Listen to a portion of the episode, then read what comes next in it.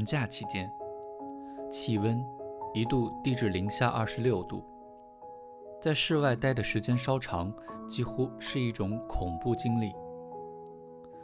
我常躺在床上看书，偶尔站起来看看窗外。公共汽车正小心翼翼地行驶着，旋即淹没在烟气一般的风雪之中。正值春节前后，娱乐场所乃至饭店有很多关了门，即便我去找七敏，也无处可去。至于两个未婚者去开房，那时完全不存在成功的可能性。我们只好在父母睡了之后。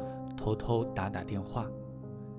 我们约定开学前两天到他的宿舍相会。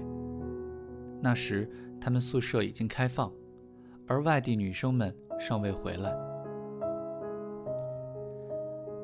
七敏宿舍门房里的老阿姨，圆脸、尖鼻子，甚是机警，猫头鹰一般伏在窗口前，一个白天眨眼不超过三次。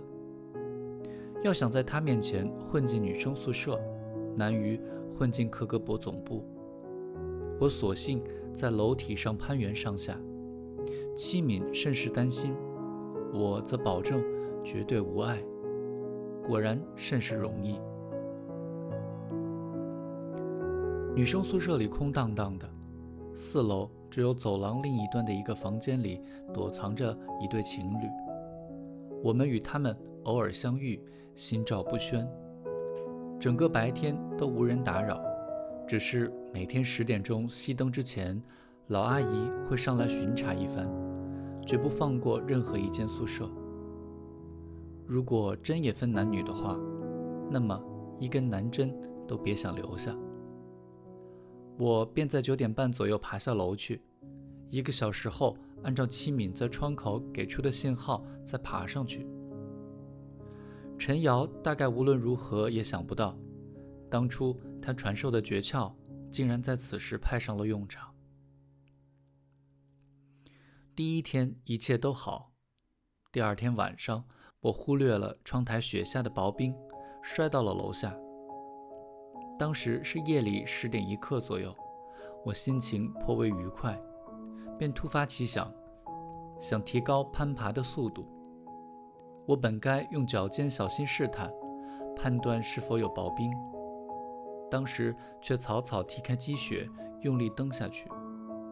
那一定是非常薄而不均匀的一层冰，因为我的左脚尖只是向左侧滑动了大约半厘米，可是立刻甩飞了重心，我从二楼那么高的地方摔了下去，幸好勉强可以做到单脚着地。摔倒在侧后方的雪地里，所有的内脏都搅在一起，心脏大声鼓动。我尽力恢复呼吸的节奏，同时想着怎么办。四处仍旧黑暗而安静，唯有风声不紧不慢地呼啸着。两分钟之后，我感到轻松多了，站起身来，离开这个危险地带。慢慢走到旁边的小树林里。如果有巡逻人员询问，我想就说在校园里散步好了。虽说一个外校学生在如此寒夜之中在这里散步，无论如何也是讲不通的，而且他们会把任何可疑之人先逮住再说。我却别无他法，在树林里待了一会儿，渐渐觉得血液顺畅地涌流起来。内脏的震动感也消失了。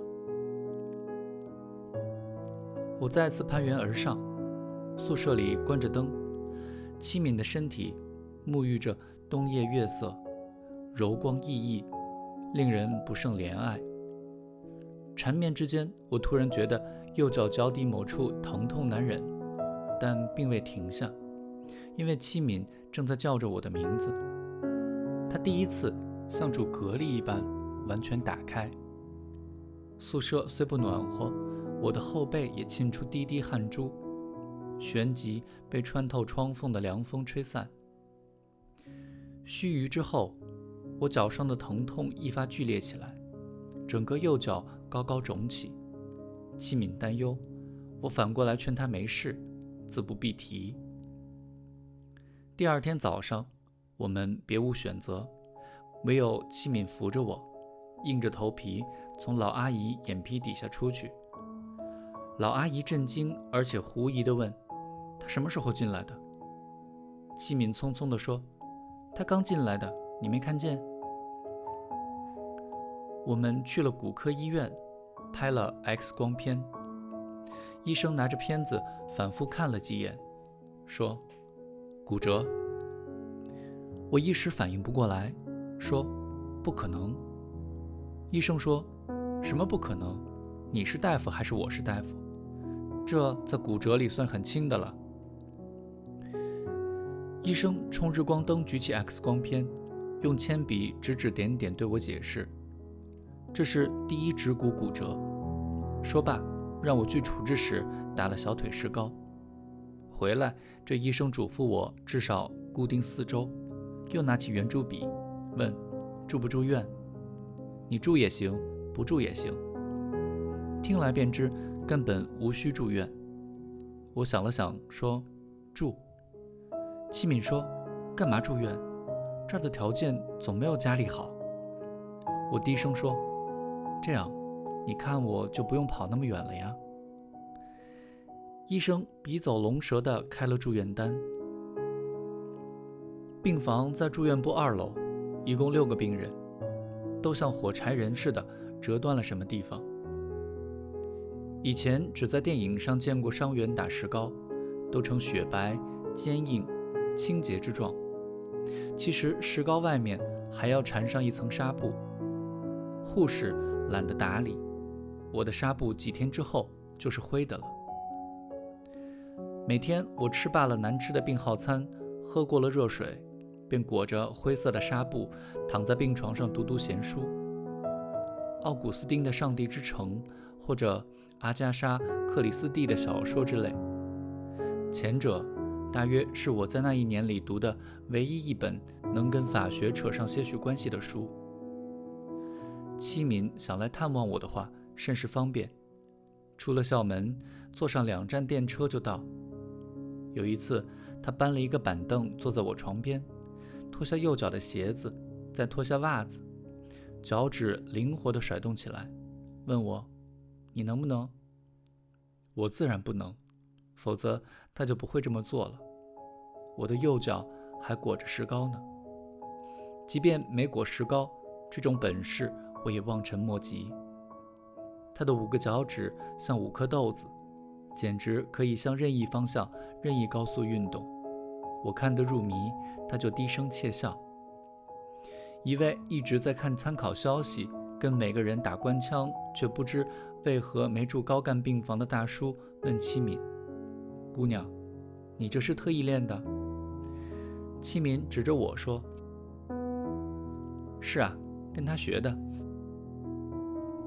他就是练得太勤奋了，才骨折的。大叔耿直地感叹说：“真是这样，看来天下没有免费的午餐，任何事要成功，都要付出一定的代价。”医院租给了我一副医用的木头拐杖，用起来极不舒服。使用过那种老式拐杖的人一定知道，这东西。用来打架是好兵器，做劈柴也物尽其用；用来辅助走路却实在不妥。太重太硬不说，高低不能调节，还受潮变形。拄上之后简直走不成直线。每天下午有器皿陪着我，拄着这副怪家伙，船夫一般左摇右荡地在走廊里活动筋骨。我们鱼鱼私语。其实说的都是闲话，倒像两个老人家。我的印象是，再也没有比热恋中的男女的谈话更像开会的了，絮叨而全无意义。